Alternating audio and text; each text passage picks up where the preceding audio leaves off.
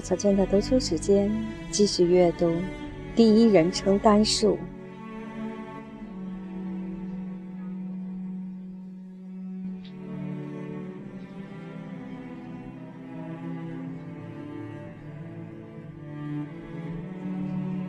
人性难测。我只在旅游淡季到罗马来。我每年八月或九月都要从不同的地方来到这里。每次来这里，我都要到熟悉的地方去走走，逛逛美术馆。我对这些地方和这些画有种亲切感，它们能让我回想起过去的快乐时光。这个季节天气很热。白天可以在卡索大街上看到很多本地居民来来往往的闲逛着，消磨时光。国民咖啡馆内更是人头攒动，人们坐在小桌旁，桌上的咖啡杯早就见底了，但仍然能在这里坐上几个小时。在西斯廷教堂里，你可以看到一头金发。皮肤晒得黝黑的德国人，他们下穿灯笼裤，上着开领衬衣，身后背着帆布背包，沿着尘土飞扬的意大利公路跋涉而来。在圣彼得大教堂里，你能看到一小帮一小帮虔诚的朝圣者，他们疲惫不堪，但双眼闪着兴奋的光芒。他们是些严格意义上的朝觐者，从某些遥远的国度远道而来的。这些人通常由一个传教士带领，说着各式各样奇异的语言。这个季节的普拉扎酒店凉爽而恬静，各公共场所宽敞、幽暗而宁静。在喝茶时间，休息大厅内只有一个年轻而英俊的军官和一个长着一双漂亮眼睛的女人。他俩一面喝着冰镇柠檬汽水，一面小声而亲密地交谈着。他俩说的是一种语速很快的异族语言，唠起来没完没了。我走上楼，回到自己的房间。阅读、写信，两个小时后又走下楼来，那两个年轻人依然在那儿唠着。晚饭前会有几个客人漫步走进餐厅，但其他时候这里是空无一人，因而餐厅的服务员闲得很。他会跟你唠嗑，告诉你他母亲是瑞典人。告诉你他自己在纽约的经历，我与他闲聊些人生和爱情，还有喝酒的昂贵花费等等。在这个季节，我感到这家酒店简直就是为我自己开办的。当接待大厅的服务员将我领进我的房间的时候，他告诉我酒店基本已经客满。但我洗漱完毕。换完衣服，又重新进入接待大厅的时候，开电梯的服务员是我的一个老熟人，告诉我说，酒店内现在只有十几个客人。在这个炎热的季节里，经过横跨意大利的长途旅行，我感到非常疲惫。我决定就在酒店内静静地吃晚饭，然后早早地上床睡觉。当我走进宽敞的餐厅的时候，厅内灯火通明。开饭已经有一段时间了，但只有三四张餐桌上有客人。我满意的四下看了看，在一个自己非常熟悉的大城市里，能找到这样一个自己能幽静的待着的地方，能住在这样一座空荡荡的大酒店内。这真是一件让人感到非常惬意的事，它能够让你享受到自由的感觉。我感到了一种精神上的放松，内心里似乎要振翅翱翔了。我在餐厅内逗留了十分钟，喝了一杯干马提尼酒，然后又要了一瓶高岛红酒。我虽然浑身乏力，但精神很好，食欲也很旺盛。我开始体验到一种心情非常愉快的感觉。我一面大口吃鱼，大口喝汤，一面想着各种美食。我的大脑非常兴奋，想到我正在创作的一部小说中的人物，我的创作灵感喷涌而出。这些人物间的大段对白一下就浮现在脑海。我读出了一句，品了品。感到比这瓶红酒的味道还要好，我开始考虑怎样描述书中人物的外表，要让读者通过这些描述，就仿佛如我一样亲眼见到了这些人物。这确实很难，对我而言，这是写小说中最难的事儿。你对小说中人物的容貌细致描写完后，读者对这个人到底会有什么印象呢？我对此事一无所知。一些作者采取的对策是抓住人物容貌上的主要特征，如狡诈的笑容、躲躲闪闪的眼神等，重点描述这些特征，这样有效地回避了困难，但并没有解决问题。我环顾四周，想看看我该怎样描述临近桌上的客人。就在我对面的桌上，独自坐着一个男人。为了练练手，我开始琢磨怎样描述他呢？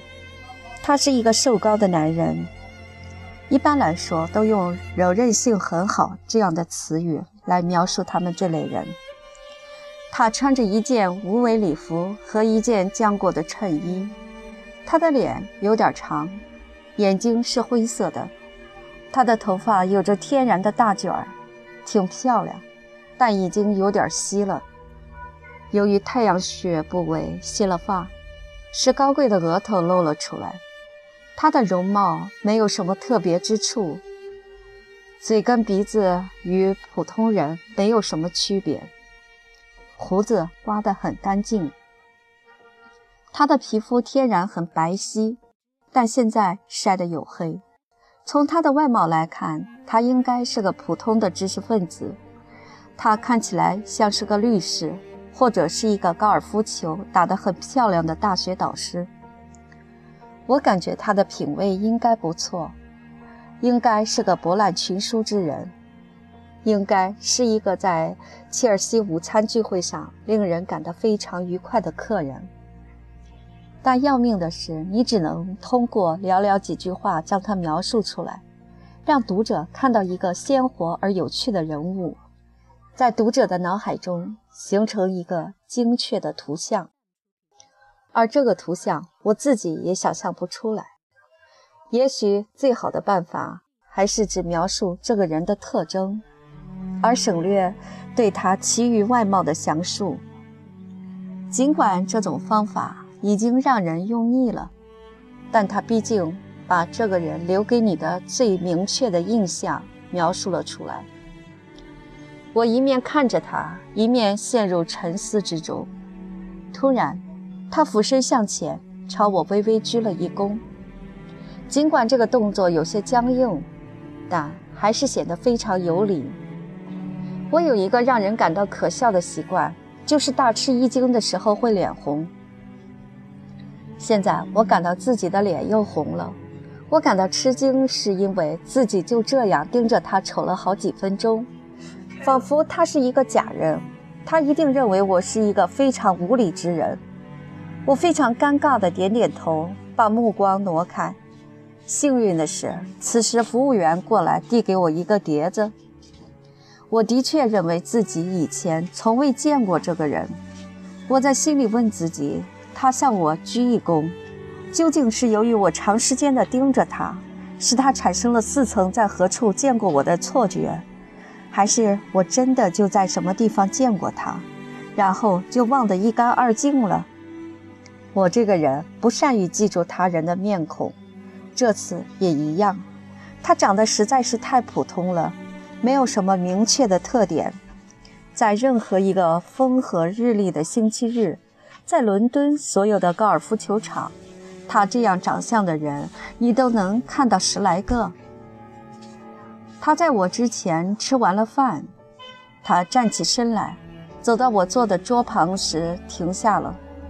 他向我伸出手来：“您好。”他说道：“您刚进来的时候，我没有认出您来，我绝非有意怠慢您。”他说话的声调令人感到愉快，有一种在牛津培养出来的、被许多人从未上过这所大学的人所仿效的语气。虽然他认识我，而且没想到我会不认识他，我忙站起身来，但他比我高一大截，只能俯视着我。他身上带着一种倦怠，而他微微有点驼背，这又让我产生了他有点歉意的感觉。他的态度让人感觉有点儿纡尊降贵，同时又有点羞怯。一会儿能过来与我一起喝杯咖啡吗？他说道。我就自己一个人。好的，我很高兴去。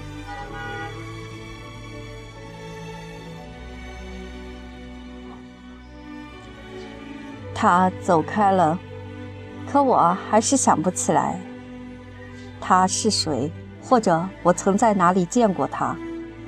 我注意到他身上有一种很奇特的东西。当我俩握过手，简单交谈了几句的时候，我还没有注意到。即使他点点头离开后，我也没有注意到。但当他脸上堆起了带着猜疑的微笑时，我注意到了。近距离地观察他后，我感到他是一个有自己特色的美男子。他五官匀称，灰色的眼睛很漂亮，身材修长，但他的举止并不让人感到有趣。一个傻女人可能会说他看起来很浪漫。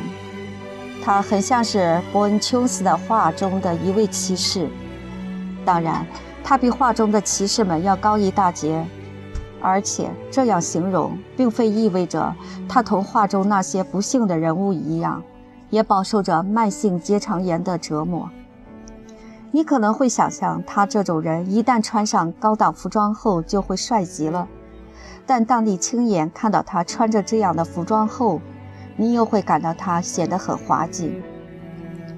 我吃完了饭，走进休息大厅，他坐在一把大扶手椅上，看到我后。他召唤服务员，我坐下了。一个服务员过来了，他要了咖啡和饭后饮用的甜露酒。他的意大利语说得很好。我琢磨着怎么才能知道他是谁，而又不伤他的自尊。一般人都把自己看得很重，如果发现自己在他人心目中无足轻重，就会感到极为不安。他流利的意大利语让我想了起来，我知道他是谁了，同时，也想起来我不喜欢这个人。他叫汉弗莱·卡洛瑟斯，他在英国外交部工作，可能还颇有实权。他是一个我不知道叫什么名字的部门的负责人，他与许多使馆人员关系密切。我猜他这次在罗马逗留。与他流利的意大利语有关。我没有立即看出他的职业与外交有关，真是愚蠢。他浑身都透着外交官的气派，他既彬彬有礼，又非常傲慢。这种态度是精心设计好的，目的就是要让一般人感到不快，用这种冷淡的方式让别人意识到他是个外交官。与一般人不一样。但他在感觉不安时，偶尔会显得羞怯，这样他傲慢的态度就不易被他人觉察到。我认识卡洛瑟斯已经很多年了，但与他交往并不多。也就是在聚餐会上，我向他问个好；在剧院，他对我冷冰冰的点点头。一般人都认为他很聪明，也很有修养，他的谈吐非常得体。我没有记住他，真是犯了一个不可饶恕的错误。因为近来他作为短篇小说家很有一些名气。不时会有一些好心人为了给那些理解力很强的读者提供一些值得一读的作品，因而创办了某种杂志。他的短篇小说首先就刊登在这类杂志上。一旦这些杂志的所有者手头资金紧张时，这些杂志就会停刊。这类杂志尽管发行量不大，但排版缜密，印刷精美，上面登载的作品往往能引起一定的关注。然后这些作品会被整理成书出版发行。这些书籍的发行往往能引起轰动。我很少阅读周报上对这类书籍千篇一律的溢美之词，大多数周报都用整整一个版面来介绍某本新书。《泰晤士报》文学增刊对这类书籍的评论，不是放在一般小说栏目中，而是将这类书籍的评论与某位著名政治家自传的评论置于并排的位置。文学评论家们将汉弗莱·卡洛瑟斯称作这个圈子内的一颗星星。他们称赞他的作品特色分明，描述细腻，带着微妙的讽刺，且见解深刻。他们赞扬他的写作风格和基调，赞扬他的品味。最终的评价是，他将英语国家的短篇小说提高了一个层次。他应该为自己的作品自豪。他的短篇小说完全可以与芬兰、俄罗斯和捷克斯洛伐克的这类最好作品相比肩。三年后，汉弗莱·卡洛瑟斯出版了他的第二本书。评论家们对这个时间间隙非常满意，他们称赞他没有为了金钱而出卖自己的才华。这本书收到的好评或许不如他的第一本书那样热烈，评论家们也需要一段时间来整理思绪，但也足以让那些以写作为生的普通作家们感到心快了。他在文学界的地位无疑是得到确认，他本人也是声名鹊起。他最受好评的一部短篇小说叫《剃须布》。最优秀的文学评论家们都一致认定，这本书的作者只用了三四页的篇幅，就将一个理发师助理这个悲剧人物的灵魂之美刻画了出来，真是非常优秀的一部作品。但他最有名的作品是《周末》，也是他创作的最长的一部小说。这部小说的名字也成了他第一本书的书名。这部小说描述的是一些人的冒险经历。他们在星期六下午从帕丁顿车站上车，从火车到达泰普勒，去那里与朋友们聚会。然后他们在星期一早上返回伦敦。故事情节非常微妙，想要知道这个故事到底讲了些什么，颇需要动一番脑筋。这部小说的主人公是一个年轻人。他从国会秘书腾达到了内阁大臣。小说中，他已经近于向一个准男爵的女儿求婚了，但最终还是没有这样做。在这部小说中有这样的情节：有两三个人坐在一艘方头浅平底船上，他们正在河上游玩。他们相互间用隐晦的语言进行了热烈的讨论，但他们说的都是些半截话，意思非常微妙，用了许多破折号和省略号。这部小说用了大量篇幅来描述园里的鲜花和雨中泰晤士河微妙的景致，这些都是以一个德国籍家庭女教师的眼光来描述的。所有的评论文章都认为，卡洛索斯以这样一个人物的眼光来描述景物很幽默，读之令人愉快。汉弗莱·卡洛索斯的这两本书我都读过，我认为作者是把写小说当做自己主业的一部分，这样他就能更好地了解当代人都在写些什么。我也非常愿意学习，我认为自己可以从这两本书中。发现一些对我有用的东西，但读完之后，我感到失望了。我喜欢有开头、中间情节和结尾的小说。我愿意读情节明了的故事。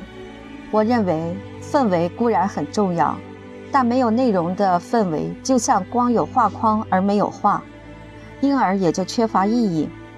但也许是我自身的缺陷，而没有看到汉弗莱·卡洛瑟斯作品的长处。如果说我对他的两部书评价不过佳，原因也许在于我的虚荣心曾受到过伤害，因为我清楚的知道，在汉弗莱·卡洛瑟斯眼里，我是一个不值一提的作家。我相信他从未读过我写的任何作品。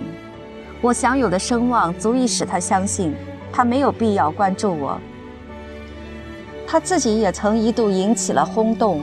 我现在的声望似乎应该属于他所有，但普通读者无法理解他那高雅的作品。他很快就销声匿迹了。人们虽然无法确切地说出属于知识分子这个圈子的人数到底有多少。但人们可以确切地知道有多少人愿意掏腰包购买他的书，以此来表明自己喜爱他的作品。一部优秀的戏剧出台，剧院总是挤得人山人海，票房收入剧增。验证一本书是否受读者欢迎，要看这本书面向普通读者的销售量是否超过了一千两百本。知识分子尽管欣赏美，但往往却只看免费的戏或上图书馆借书看。我相信这个经历并没有使汉弗莱·卡洛瑟斯感到痛苦。他既是一个艺术家，也是外交部的一名工作人员。他作为作家很有名望，对世俗的东西并不上心。他的书如果销售过火，可能还会损害自己的职业生涯。我猜不出他邀请我与他一起喝咖啡的目的是什么。他无疑是孤单的一个人，但我应该能想象得到，他有充实的头脑作伴，并不会感到孤独。我相信他对我说的话也不会有什么兴趣。他不是出于这个目的而邀请我的。然而我发现他情绪沮丧，而且尽可能地表现出谦恭有礼来。我想起来，我俩最后一次见面的地点。当时我俩还谈了会儿两人都认识的、居住在伦敦的朋友。他问我在这样一个季节到罗马来有何贵干，我如实告诉了他。他主动告诉我，他是今天上午才从布林迪西到达这里的。我们俩的谈话一点儿也不自在。我本来打定主意再唠几句不失礼节后。我就起身离开他，但现在我又有了一种奇异的感觉，我不知道这种感觉是怎么产生的，这是他好像已经知道了我的想法，焦虑中想尽一切办法不让我有借口离开。我感到很突然，不由得警觉起来。我注意到，只要我的话稍一停顿，他马上就插言说起一个新话题。他在试图找出某个使我感兴趣的话题，这样我就会坐下来。他使出了浑身解数，想要表现得和蔼可亲。感到孤单肯定不是他这样做的原因。凭他的外交关系，他一定认识很多人能陪他一起消磨晚间的时光。我感到奇怪的是，他为什么不到大使馆去吃晚饭？即使是夏季，英国大使馆内也一定有他的熟人。我还注意到他一直没有露出笑容。由于心情急切，他说话的声音都有些变调了，就好像他害怕出现瞬间的宁静一样。他的声音似乎不受大脑的支配，好像他的内心在受某件事情的折磨。这太奇怪了。虽然我不喜欢他这个人。对他也不感兴趣，甚至有些讨厌与他待在一块儿，但我还是违心的对他产生了一点好奇。我探寻的看了他一眼，尽管他衣冠楚楚，表现得谦恭有礼，但我从他那双灰色的眼睛中看到的，就像一条被撵到墙角的狗所流露出的那种畏惧的眼神。他的面容扭曲着。似乎能从中读出他内心的痛苦。我真的是不明白了，我的脑海中不禁涌出了各种荒谬的想法。我这个人真是缺乏同情心，我就像一匹久经战场的老马，又嗅到了火药味儿，一下子就来了精神。今天我一直感到很疲惫，但现在我的疲惫感一扫而光，我的精神系统现在是高度敏感。我突然能够注意到他面部的每一个表情和他的每一个姿势。我原想他叫我过来，可能是他正在写一个剧本，想要听听我的意见。但我迅速否决了这个想法。他们这类高雅的先生们有一个非常奇怪的癖好，他们对戏剧舞台有一种难以割舍的迷恋。他们虽然非常傲慢。极端轻视舞美技师们的技能，但也不反对偶尔听听他们的意见。但现在不是这种情况。一个男人单独在罗马，他又有禁欲取向，那就很容易陷入心神不宁之中。我在想，卡洛斯是否陷入到某种困境之中，而他又非常不愿求助于英国大使馆。我注意到，理想主义者解决性饥渴的方式有时非常鲁莽。他们有时会到一些见不得人的地方去排遣自己的性欲们，但这些地方时不时的会有警察去造访，这就有麻烦了。我不禁心中窃笑：一个道学先生在一个暧昧之地被捉，即使是神仙也会笑起来。突然。卡洛斯说了一句使我感到震惊的话：“我现在极度苦闷。”他小声地嘟囔着。他说这话之前没有一点征兆，显然这是他的心里话。他说这话的声音带着哽咽，好像他就要哭出来了。听到他的这句话，我无法用语言描述自己此刻的震惊了。我此刻的感觉就如同走到街角时。突然迎面刮来一阵大风，让你大吃一惊，几乎要被风刮走。我怎么也没想到他会说这句话。我们俩毕竟一点儿也不熟悉，也不是朋友。我不喜欢他，他也不喜欢我。我从不认为他这个人善良。一个自控能力如此强的男人，一个温文尔雅的绅士，一个熟知文明社会习俗的外交官。竟然会崩溃到向一个陌生人说出这样的坦诚之语，这太让人感到震惊了。我这人天生不爱多言，无论我的内心多么痛苦，我都不会向其他人流露出来。我会为此而感到羞愧难当。我浑身颤抖了一下，他的软弱让我很生气。有一阵，我心中充满了愤怒。他怎么能将自己心中的痛苦倾倒给我呢？我几乎要喊了起来，真是见鬼了！这跟我有什么关系？但我把这句话咽了下去。此刻，他蜷缩在那把大扶手椅中，他那严肃而高贵的面孔让我想起了一尊维多利亚时代政治家的大理石雕像。这张脸的肌肉松弛，皮肤怪异地皱着，他的样子看起来是就要哭了。我不知该说什么才好，声音也有些颤抖了。我平时说话的时候爱脸红，但现在我感到自己的脸变得煞白。他是一个值得可怜的人。我感到非常抱歉，我说道。我告诉您自己的烦心事，不知您介意不？我不介意。现在他沉默了下来。我猜卡洛瑟斯的岁数是四十多一点儿，他身材匀称，像个运动员，有一种自信的风度。现在他看起来老了二十岁，奇怪的是个头也显得缩了。他让我想起了战场上死去的士兵。我在一次世界大战的战场上经常看到他们的尸体。奇怪的是，他们死后身体变小了。我感到有些尴尬。因此，把目光移向别处，但我感到他的目光是在召唤我，因此又把目光转向他。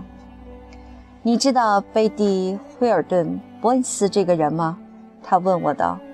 几年前，我经常在伦敦碰到他，近来没有看到他了。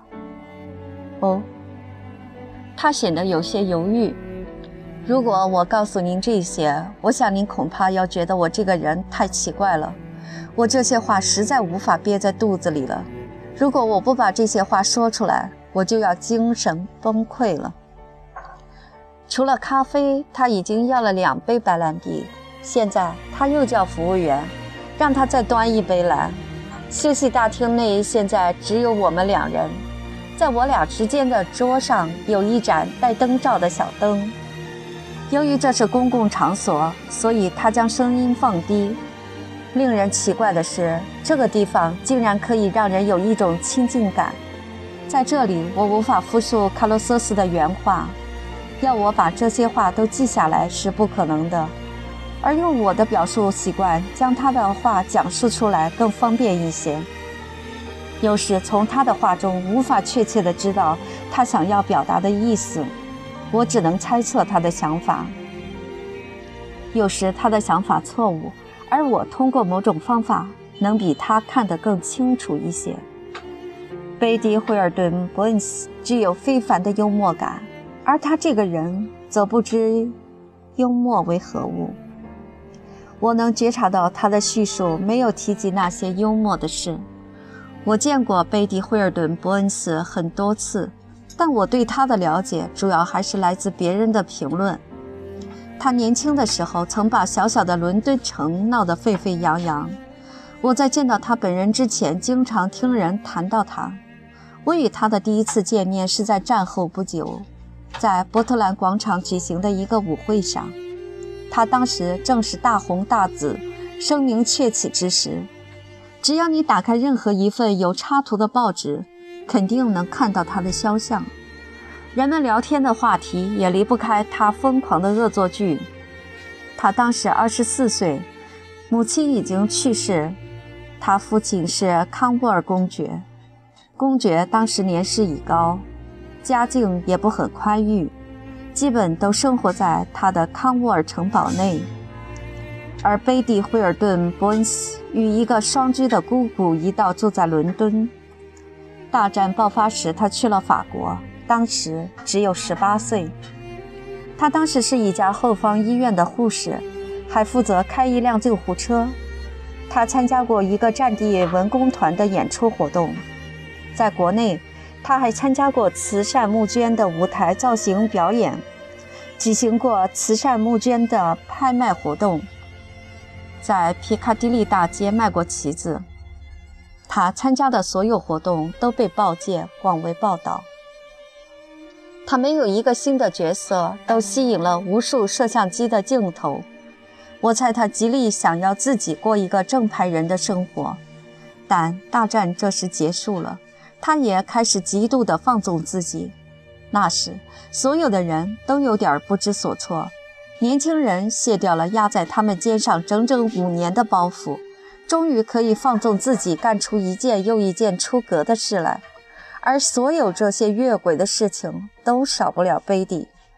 他们的活动时不时的也见诸报端，而每次贝蒂的名字都会出现在报道的标题中。那时夜总会才刚刚兴起，他每天晚上都会出没于夜总会中。他的生活既紧张忙乱，又非常快活。描述他的生活，只能用使用这些陈腐之词了，因为他的生活已经腐化了。但让人琢磨不透的是，英国公众竟然将他。奉成了大众生活的核心。贝蒂女士的名字红遍英伦三岛。当她参加一个婚礼的时候，妇女们会将她团团围住；当她出席一幕戏剧的首场演出时，观众会向她欢呼，仿佛她是一个舞台上的明星。姑娘们纷纷模仿她的发型，洗涤与化妆用品制造商们纷纷掏钱请她做形象代言人。当然，也有很多人喜欢古板而乏味的生活，他们留恋旧的生活方式，讨厌贝蒂。他们对于贝蒂竟然能一直成为公众瞩目的中心一事嗤之以鼻。他们说这个女人对于自我宣传简直是疯狂了。他们说她是个放荡的女人。他们说这个女人酗酒成性。他们还说她是个大烟鬼。我得承认，根据听到的评价，我对她没有什么好印象。我看不起这类女人。她们将这场战争视为自己享受和出名的机会。有些报纸总是刊登一些社交圈的人物在戛纳散步或在圣安卓打高尔夫球的照片，我对此很是反感。我一直认为有为青年们其实非常乏味，他们自感快乐地生活在旁观者看来既沉闷又愚蠢，但。从道德的角度，急于对他们下结论还是不明智的。对这类年轻人雷霆大怒，就如同对一窝互相追逐打闹的小狗生气一样，非常荒谬。如果这群小狗把花园弄得一团糟，或者是碰坏了一件瓷器，最好的办法还是忍耐。如果某条小狗掉到水里淹死了，也不要大惊小怪，其他的小狗会长成懂规矩的好狗的。它们之所以行为难以驾驭，主要是由于年轻人精力过剩。精力的旺盛也是贝蒂身上最闪亮的性格特点。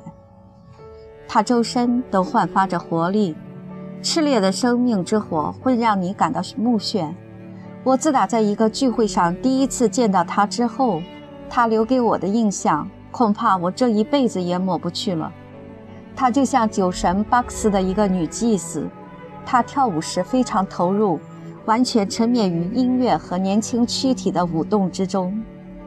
她此时的样子会让人你忍俊不禁。她的头发是棕色的，由于周身散发着活力而稍显杂乱。她的眼睛深蓝。皮肤白中透红，她是个大美人，但一点儿也没有大美人特有的那种冷峻。她总是笑声不断，即使听不到她的笑声，她也是在微笑，眼睛中跳跃着生活的乐趣。她就像是一个神仙居住的农庄中的挤奶女工，她既健康又充满了活力。经济上完全自食其力，仪态中有一种贵族气质的直率，让你一望可知他是一个大家闺秀。我不知道如何描述他留给我的印象。他为人非常真挚和单纯，一点儿也不拿腔作势，摆名人的派头。我猜想，如果有机会的话，她一定能成为一个气质高雅的贵夫人。她可能自己还没有意识到，但她在内心深处认定世上的一切都无足轻重，所以所有的人都喜欢他。我理解为什么伦敦东区的工厂女工崇拜他，为什么数十万从未与他谋面、只见过他照片的人，却将他视为自己亲密的私人朋友。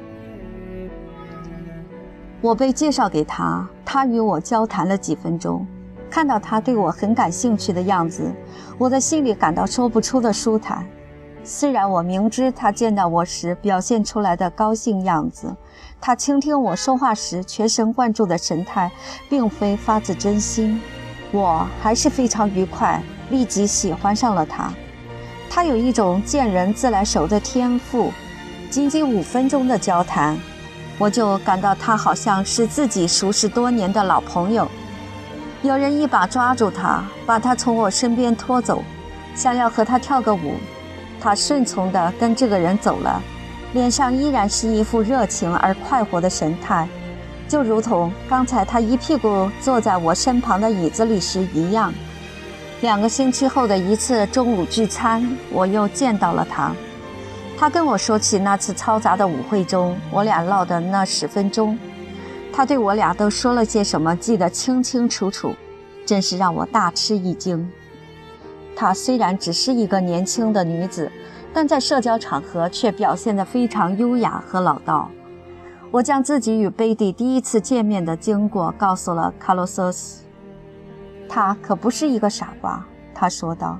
很少有人知道他非常聪明，他的诗也写得非常漂亮，但他平时嘻嘻哈哈、大大咧咧，对谁都不在乎，所以别人都以为他是一个没有心计的人。但他们都错了，他其实比猴子都精。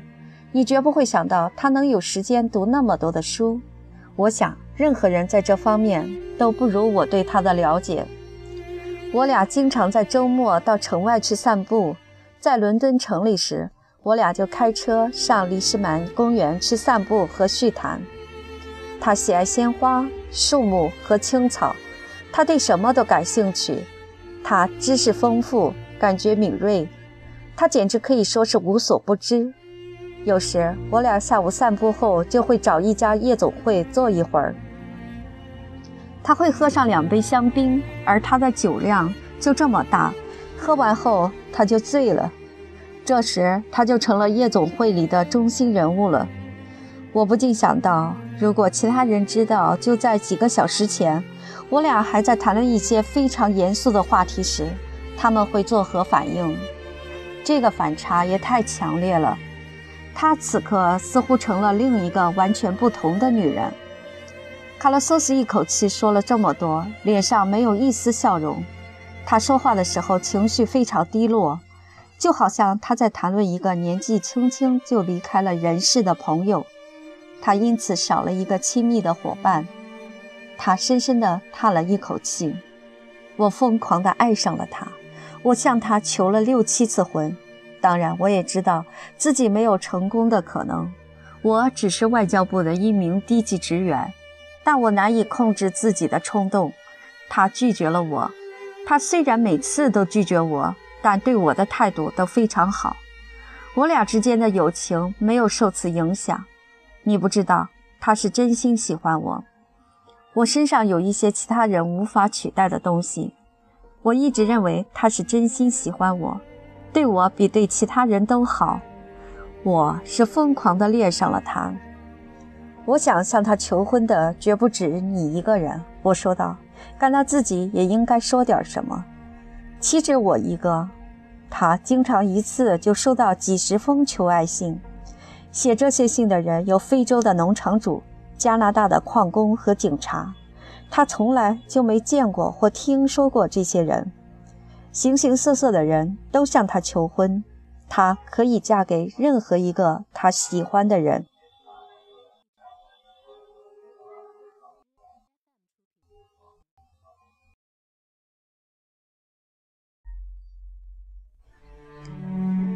听说还有一个皇室成员曾向他求婚。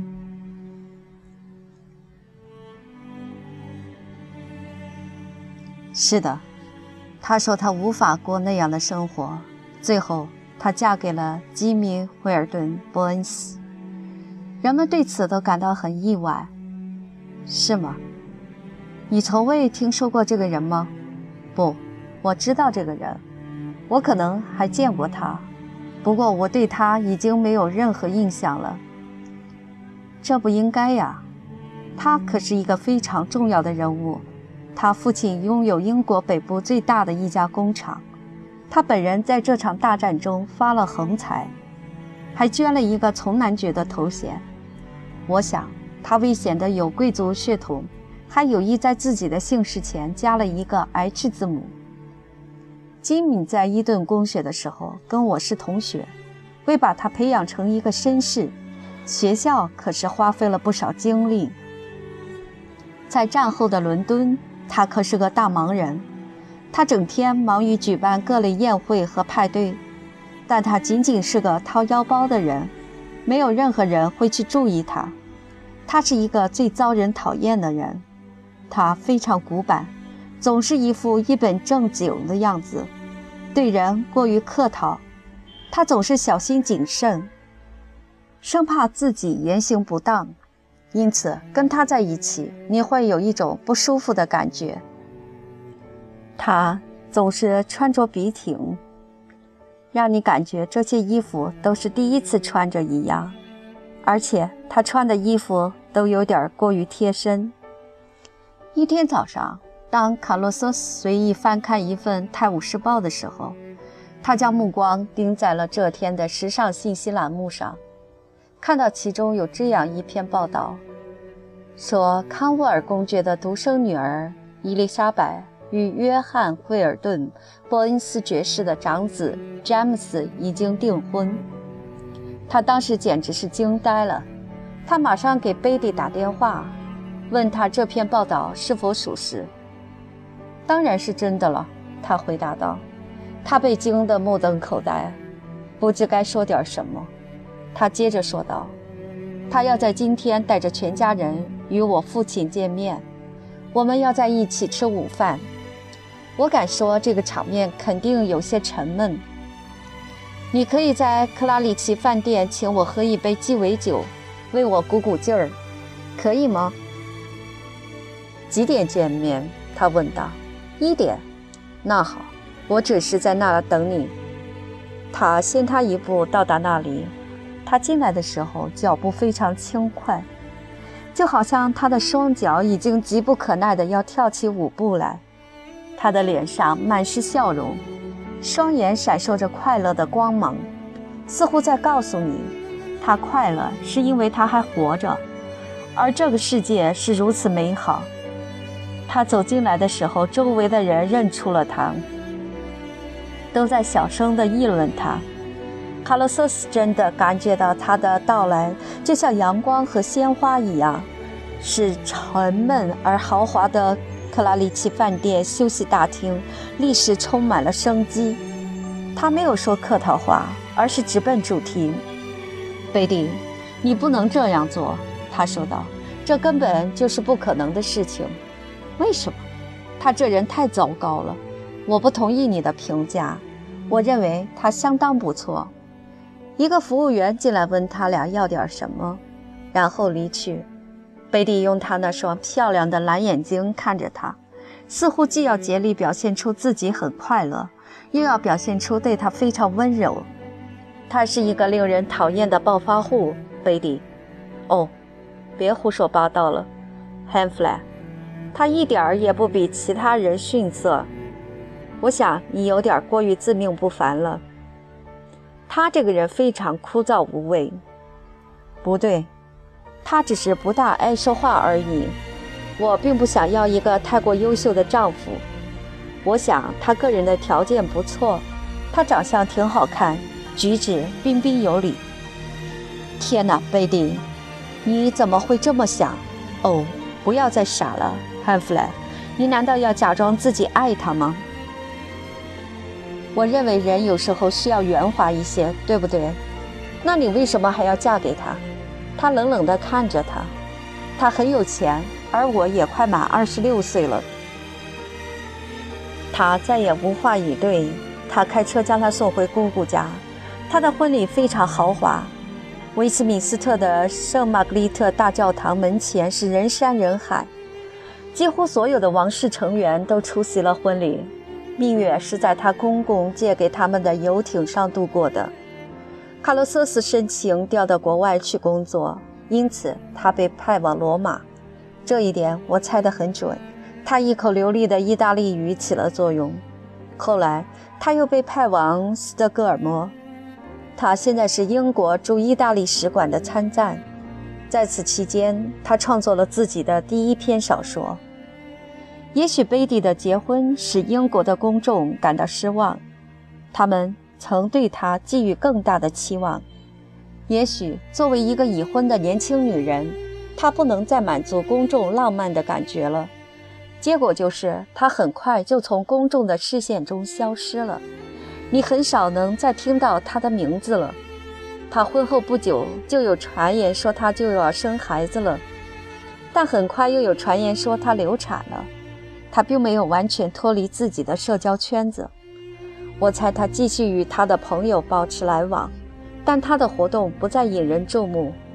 他很少再去看那些放荡不羁的老朋友。这些老朋友现在也已经成了一些过气的贵族，与他们关系密切的那些鼓吹手们，现在改而吹捧他们是一些聪明而有文化教养的人了。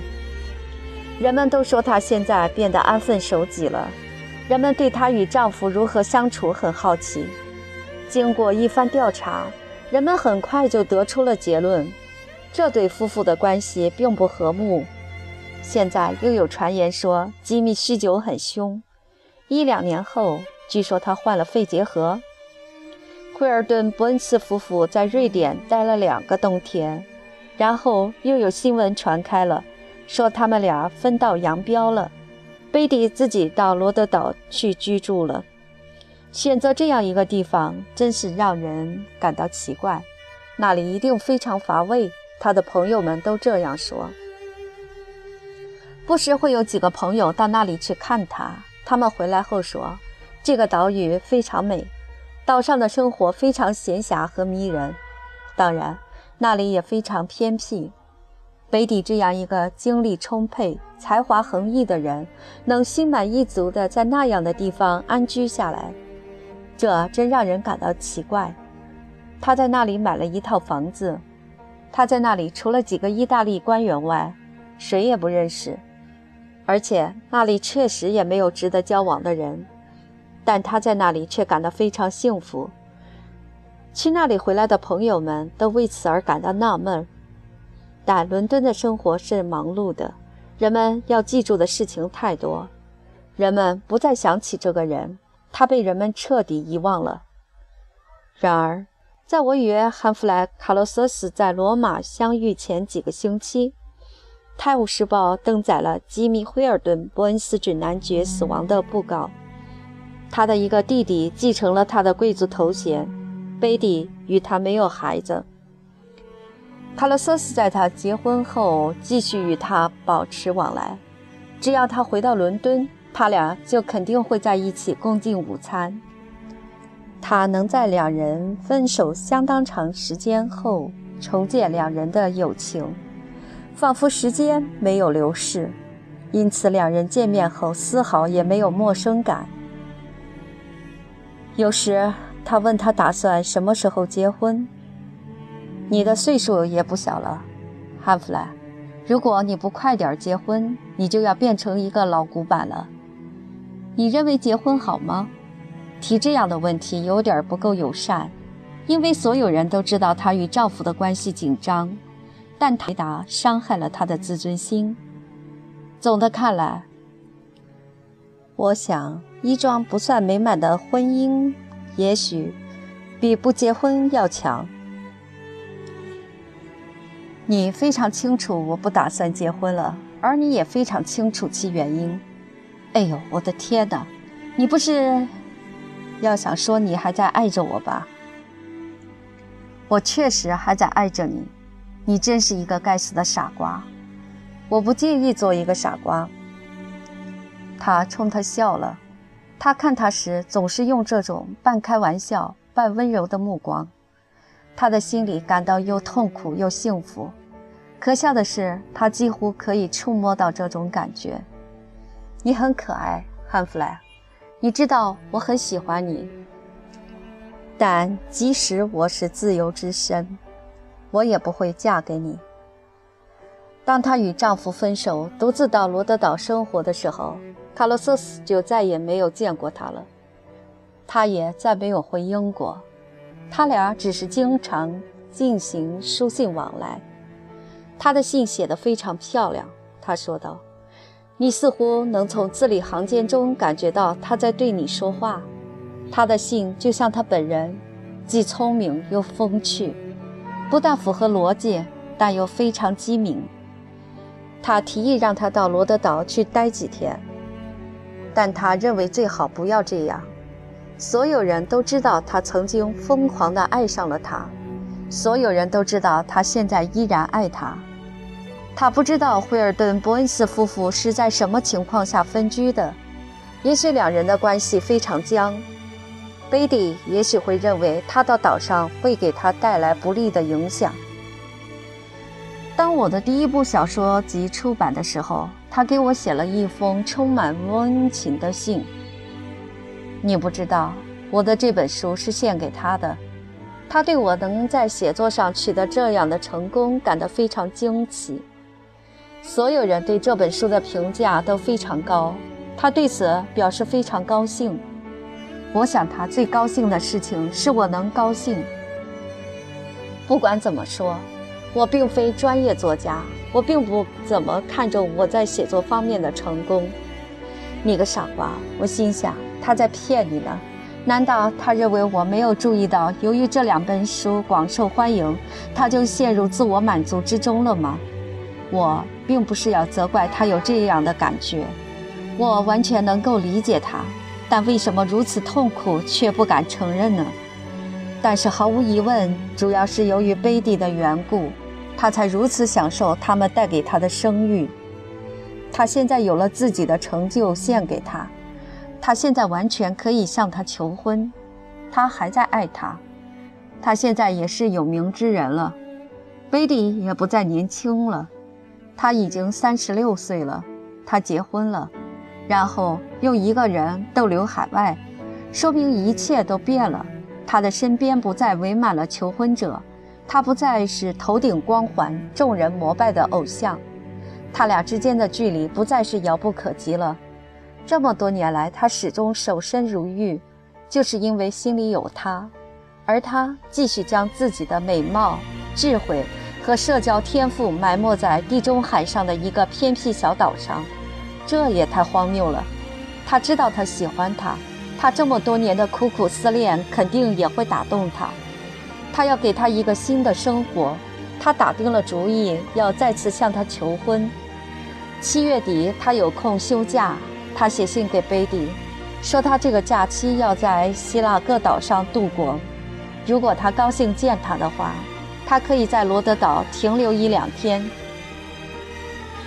他听说岛上有一家意大利人开办的很不错的旅馆，他深思熟虑后。采用了这样一种很随意的方式，提出了自己的建议。他在外交部待了这么多年，外交经历让他懂得凡事不可鲁莽。他做任何事之前都要预先给自己留下退路。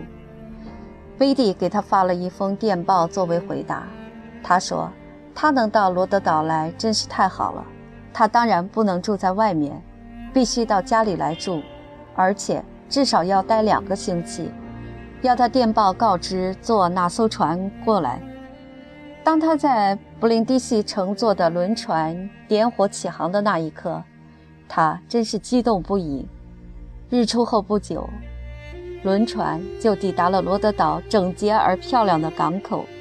他几乎一晚都没有合眼，早早就起了床，在船上遥望着这座岛屿在晨曦中隐然显出的壮观轮廓。欣赏着夏季海面日出的美景，轮船抛锚后，小船就纷纷靠了上来。跳板搭好了，汉弗莱趴在船舷的护栏上向下望去，看到医生、港务局的官员和宾馆的导游们蜂拥而上。他是船上唯一的英国人，他的国籍一望可知。一个男子走上甲板，立即向他走来。您是卡洛瑟斯先生吗？是的。他正想微笑着伸出手去，但立即从这个人躲闪的眼神中看出，这个人虽然同自己一样都是英国人，但绝不是一个绅士。他虽然人是彬彬有礼，但态度本能的有些儿僵硬。当然，卡洛瑟斯不会告诉我这些，但我能清晰地想象出这个场面，能毫不犹豫地把它描绘出来。夫人说：“她没有亲自来接您，希望您不要介意。这艘船到港的时间太早了，而我们的住处离这里有一个小时的路程。”“当然不会。”“夫人好吗？”“好，谢谢。”“您的行李准备好了吗？”“是的。”